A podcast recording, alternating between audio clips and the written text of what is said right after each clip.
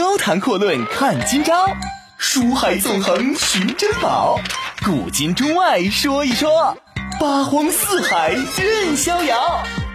湖南脱口秀就说不一样的事儿。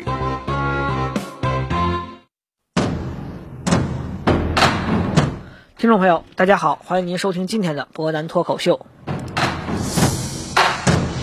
那么今天呢，我们继续讲述一下楚汉争雄末期的故事。昨天我们提到呢，韩信即将统一北方，但是就在这个关键时刻，出来一位人物。这个人物呢，实际上他出现的是在刘邦的阵营里边。这个人呢，名字比较普通，人呢长相也相当普通，但是他出场这个原因却是一点儿都不普通。所以说呢，这个人有人向刘邦举报他，说他道德有问题，叫道嫂受金。什么意思呢？就是说他和自己嫂子这个关系不清不楚，而且呢还一边收受贿赂。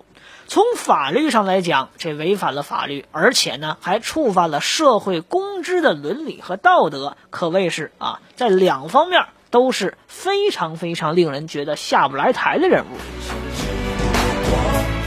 刘邦啊，这一听啊，我老刘手底下居然有比我啊还不太像正经人的这么个人物啊，比我还不正经，而且呢，这还是打了引号的人才。可以说，刘同学这个时候极端的生气，就干脆呢就把这个叫做陈平的人物给啊决定宰了他。他顺道呢又把当时推荐这个叫陈平的魏无知给找来一顿骂。哪知道啊，这个三观更加不正确的魏先生居然说：“您让我推荐的是人才，对不对？我可没说啊，我推荐这个人他是个道德模范啊。臣乃尽奇谋之事，道嫂受金，又何足而疑乎？”意思就是说呀，他要真有才能，就算跟他嫂子关系不正当，人家或者收受点贿赂，又能怎么着？这刘邦转念一想啊。我老刘呢，自个儿本身也不是什么道德模范啊，可以说叫上梁不正下梁就歪。但是呢，仔细一琢磨也不成，毕竟我老刘对外打的，这是我要什么？要尊重啊王权，要树立一个好的道德典范。于是呢，他这把叫陈平这小子给叫过来，说：“你给我解释一下啊，你为什么啊像这个周勃呀、灌婴啊这种高级将领，人都怼你？”天天说你不干好事儿，而且你确实不干好事儿。我老刘这边呢，虽然说也确实收留了很多不干好事儿的人啊，比如说韩信这个人呢，钻过人家胯。你比如说彭越这个人，他确实之前一直做水匪、打游击，但是你做这件事儿有点违背道德底线了。你给我说一说怎么回事儿？这陈平啊来了之后也不解释，就说两件事儿。第一个。我老陈呢，以前在项羽那边一直搞的是情报工作，给老项出过特别多的主意，但老项啊始终不愿意重用我。我听说你老刘呢特别重视人才，所以我才到这边来的。第二呢，我孤身一人到您这边来，要啥没啥，要人没人，我不收点贿赂啊，活得不滋润。不过那些钱呢，我收了还没来得及花。您要是觉得我实在没用，哎，我一分钱不要，都给您，我转身就走。我们说这话呀，要是对向大霸王说的，估计老项人家一刀就把你给咔嚓了。可是老刘呢，这思维和一般人确实不一样，他敏锐的发现这陈平说的话里边有两个关键点。第一个，这小小陈同学呀，是专门搞特务的，业务呢是专门的抓情报工作，而且呢，据他所知。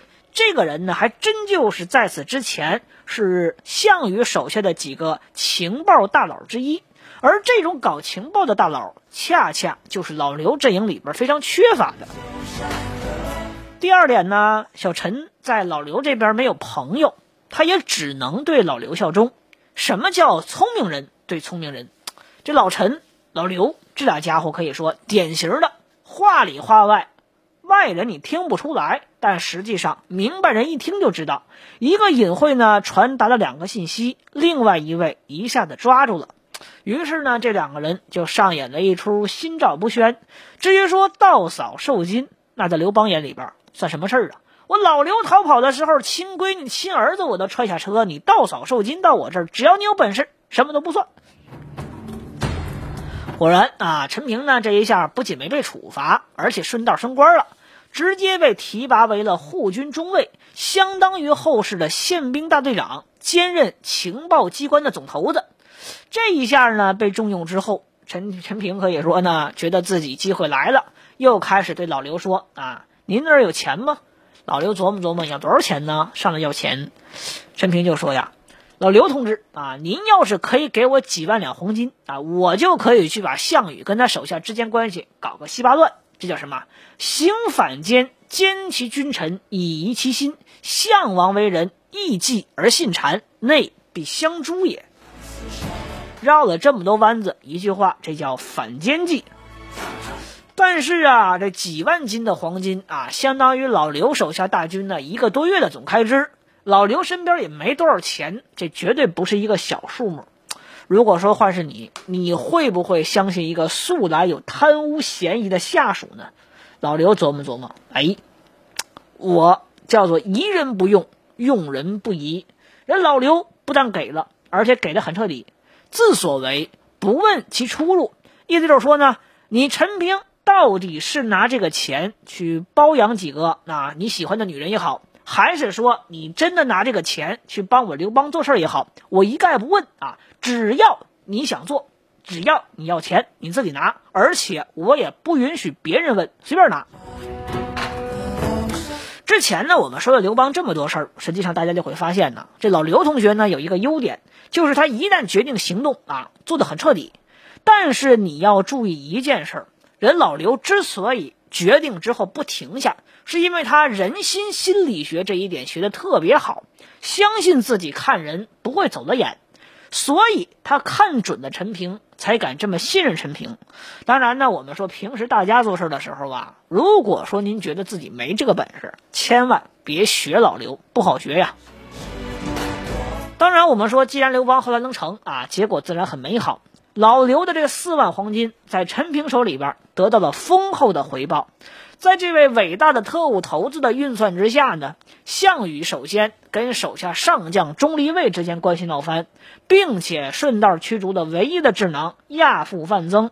范增呢，没过几天就生生气死在回家的路上了。可以说呀，这局势呢，项羽现在变成了孤家寡人。不过刘邦呢，在荥阳的局势是一天不如一天，最后呢，守不住了。只能决定，我还是先跑路。走之前呢，这刘邦也耍了个心眼儿啊。为了防止老项追上自己，他采用了陈平的计策，让手下大将纪信假扮成刘邦的样子，带着两千名穿了军装的女人向项羽投降。趁着楚军在外边兴高采烈的疯狂庆祝的时候，这刘邦呢，悄悄的就从荥阳的西门跑了出去。至于，那两百两千名女人什么下场？刘邦和陈平这俩人压根儿就不管。跑回关中的刘邦呢，准备从大管家萧何那边又弄了一些人马，随后呢，又用像包括突袭军营啊、夺取兵权这种办法呢，从韩信手里边巧取豪夺，把士兵全都给要过来了，开始他和项羽之间的游击战。神机妙算的韩信呢，作为传说当中的兵仙儿啊，面对无赖老刘，那是半点办法也没有，就只能是叹一口气，重新开始招募士兵。训练之后呢，老老实实按照老刘的命令，准备再去攻打一次齐国。高谈阔论看今朝，书海纵横寻珍宝，古今中外说一说。八荒四海任逍遥，湖南脱口秀就说不一样的事儿。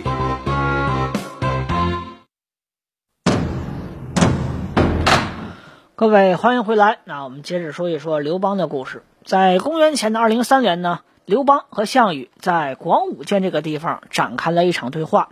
之前我们提到，在彭城之战当中呢，项羽顺道把刘邦的老爹啊都给抓住了。刘邦呢，这一次发现自己老爹被压在了阵前，被项羽放在一个大面板上，面板旁边呢烧开了一大锅开水，然后就说了：“姓刘的啊，我告诉你，你这次要是不投降的话，我当场就把你爹给炖了。”项羽呢，我们说这个人虽然说为人残暴，但是他做事很多时候实际上是相当有底线的。他完全低估了刘邦的智商以及刘邦的无耻程度。老刘知道，如果说自己真的投降了，那就等同于给项羽再加一道菜。至于当场是红烧还是清炖，还是说烧烤，那基本上很可能就要看项羽当天的胃口了。于是呢，刘邦这一次琢磨之后，然后就决定假装成一个吃货的样子，对着项羽就开始喊了：“我说项王啊啊，我们两个呢，毕竟曾经是拜把子的兄弟啊。俗话说呢，我爹就是你爹啊。你要真想把我爹给炖了，那别忘了给我分一碗肉汤。必欲烹而翁，而幸分一杯羹。哎，所谓的俗话分一杯羹，我们要知道，它就是从这儿出来的。”这项羽啊，当场差点气的是火冒三丈，基本上就想把老刘他爹这刘大爷直接给做成东北大乱炖。可惜他身边这个项伯就说了啊，杀之无益，徒增祸患呢。这两军阵前你不打仗，而是在这开火炖老头子，我跟你说，这无论如何你传出去，都是一件特别不光彩的事儿，你不能做。虽然说呢，这话说的特别硬啊，但是刘邦毕竟对面是当时或者说中国历史上最强的上将项羽啊。老刘呢知道，就算自己手底下人比项羽多，这打起来也绝对不是对手，只能躲在广武城里边，靠着天险广武剑跟项羽在这耗。就在这个时候呢，我们说北方传来好消息，两个消息啊，先说好的，好消息呢是韩信终于把齐国给怼下来了。坏消息是，楚汉的第一外交家啊，黎石奇这个时候死了。其实我们说这两件事呢，原来是一件事。这老黎呢，奉着老刘的命令出使到齐国，凭借着三寸不烂之舌，那本来已经说服齐国投降老刘了。人家田横呢，甚至都答应要尽快南下去合围项羽。可坏啊，就坏在什么？当时呢，我们没有电话啊、电信呐、微信呐这些玩意儿发明啊，什么都没有。黎石奇这个时候呢，只能派人给刘邦骑马赶紧送信儿。而恰恰就在这个时候啊，之前我们提到韩信手底下兵被刘邦给抽走了，韩信好不容易又训练一批兵出来，这次呢要带着这帮兵啊去来攻打齐国，正好呢开始向齐国进发。听到这消息之后啊。韩信觉得自己这个时候应该撤兵了，毕竟人家齐国呢已经归顺了。可没想到，就是来这么一趟都没打，哎，这事儿就出问题了。怎么着啊？俗话说得好啊，不怕没好事就怕没好人。这韩信手下一个人呢，叫蒯通。这个蒯通就说了：“这个老黎呀，他就是个谋士，用一个舌头啊，人家可就连下齐国七十余城啊。这怎么着？跟当年的乐毅有一拼。”将军您呢，花了这么多钱啊，而且很多钱都是您自己打家劫舍抢过来的啊，带这么多人，功劳比不上一条舌头，您甘心吗？再加上了，人家汉王刘邦呢，让你打齐国，他老人家跟你说过啊，老黎一去你就撤兵，说过这话吗？这韩信一听一琢磨，还真是这么个道理啊。这齐国呢，现在也没防备，其实很容易打。而且老刘这边呢也没给我什么命令，让我马上撤退。现在不就正好是一个立功的好机会吗？于是呢，我们说，韩信这个时候立马下令全军啊火速进攻齐国。这边田横、田广叔侄俩呢正忙活着往南方调兵啊，准备跟汉军合流，然后去攻打项羽。西边防御完全空出来了。这老韩呢就几乎不费吹灰之力，瞬间突破数道天险，直接杀到齐国腹地。这田横一看，完全傻了眼，缓过头来之后，就认为自己是被骗啊，我被骗了。二话不说，把这个老黎叫过来，直接扔开水锅里边，活活就给煮死了。同时呢，田横认为这老刘实在是太不靠谱了，赶紧就开始向项羽求救。项羽呢，派了龙且带着二十万人去求救。当然呢，我们得承认，这老龙啊，终究只是一个凡人。你对面呢是兵仙韩韩信啊，这根本没法打。淝水一战被韩信彻底打败，龙且本人被韩信砍了脑袋。可以看出啊，在韩信手里边几万名新兵蛋子就可以瞬间砍瓜切菜，完虐身经百战的二十万精锐大军。不得不承认，韩信领兵，韩信点兵，多多益善，其为实哉。这韩信在征服齐国之后呢，就赶紧给刘邦写一封信啊。信里最后说呀：“这齐国局势不定啊，其为假王变。”啥意思？就说呢，那齐国你现在不稳当啊，只有一个好办法，什么办法呢？你让我当齐国的假王，就是我呀，先以齐国的名义管理齐国。也许韩信自己都没想到，本来他做事呢是出于一个好的想法，但是这跟彭越的要官都不一样了。这已经是想法要和刘邦平起平坐了。这老刘啊，本来面对项羽呢，这个时候心里边特别头疼啊，发愁呢。这一看到自己一手提拔上来的，本来是个都梁官，现在居然跑到这个地方想来要挟我，尤其呢是居然想跟我老刘平起平坐啊！我当汉王，你就想当齐王？人家直接气得当着使者面破口大骂。刚开了口啊，我们说陈平这个特务头子立马在脚下狠狠地踹了刘邦一脚。张良旁边也小声说啊：“宁能尽信之望乎？”意思就是说呀，你倒是想好了啊！你在这嚷嚷完了，这韩信真想称王，你拦得住吗？这一脚加上一句话，马上惊醒了老刘这个梦中人啊！他一想是啊，我老刘在这儿被项羽揍得跟孙子似的，我怎么能阻止韩信称王呢？可是他骂完韩信的三个字儿啊，已经出了口，怎么整呢？这刘邦后来呀，我们说他也不知道跟自己的多少代孙子啊，继汉的皇帝啊，所谓的汉昭烈皇帝刘备，这是一样的。毫无疑问，这俩人呢都是表演系专业的博士后出身，当即就骂了，说这个人啊，韩信，你怎么这么没出息呢？男子汉大丈夫，我为什么骂你？我是让你当假王吗？要当你给我当个真的齐王啊，当个假王算个什么呀？随后呢，赶紧一本正经的回过头来跟张良说啊，你赶紧的跑一趟，直接把韩信给我封成真的齐王，别什么假王假王的。这个时候我们说呀，陈平为什么踹他？张良为什么小声说话？普天之下啊，所有人都看出来，除了拥有整个齐国和燕国的韩信之外啊。也就项羽和刘邦是天下的两股强大势力。说白了，这个时候等同于已经快出现三分天下的情况了。项羽呢，这个时候也开始低下自己高傲的头颅，怎么着？派出武社去当说客，不需要韩信啊去投降的项羽，你只要你韩信，你在刘邦后边怼一刀就可以。这个武社呢，可以说他在中国历史上第一次提出了所谓三分天下的概念。如果说武社这一出能够成功的话，那么我们说《三国演义》这事儿至少就提前了四百年。但可惜的是啊，这哥们儿失败了啊！韩信怎么说的？韩信意就是说啊，我知恩图报，我当年四处流浪，到处不配受重用，只有汉王呢让我当了个大将军，让出饭给我吃，脱下衣服给我穿，我就是死，我也不会背叛老刘。我们说呀。韩信这个人啊，成就成在他的忠诚无可动摇，败就败在这个人实在是太不会说话了。我们说，实际上呢，以后我们就会知道，他所说的话、所做的事儿，在后来他死的时候一一应验了。可惜的是，韩信这个时候完全没想明白，他确实所说做的事儿都是最好的，但可惜刘邦这个人，我们说心思太多了。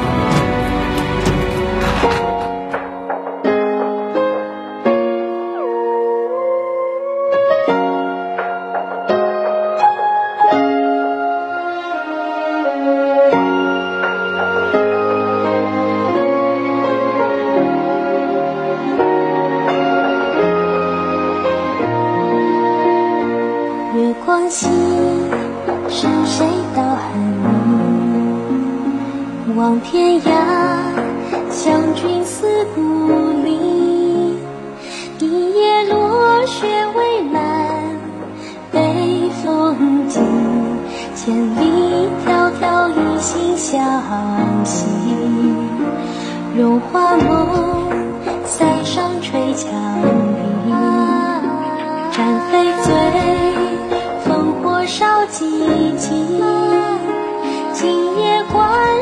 雪满北风紧，千里迢迢心心相惜。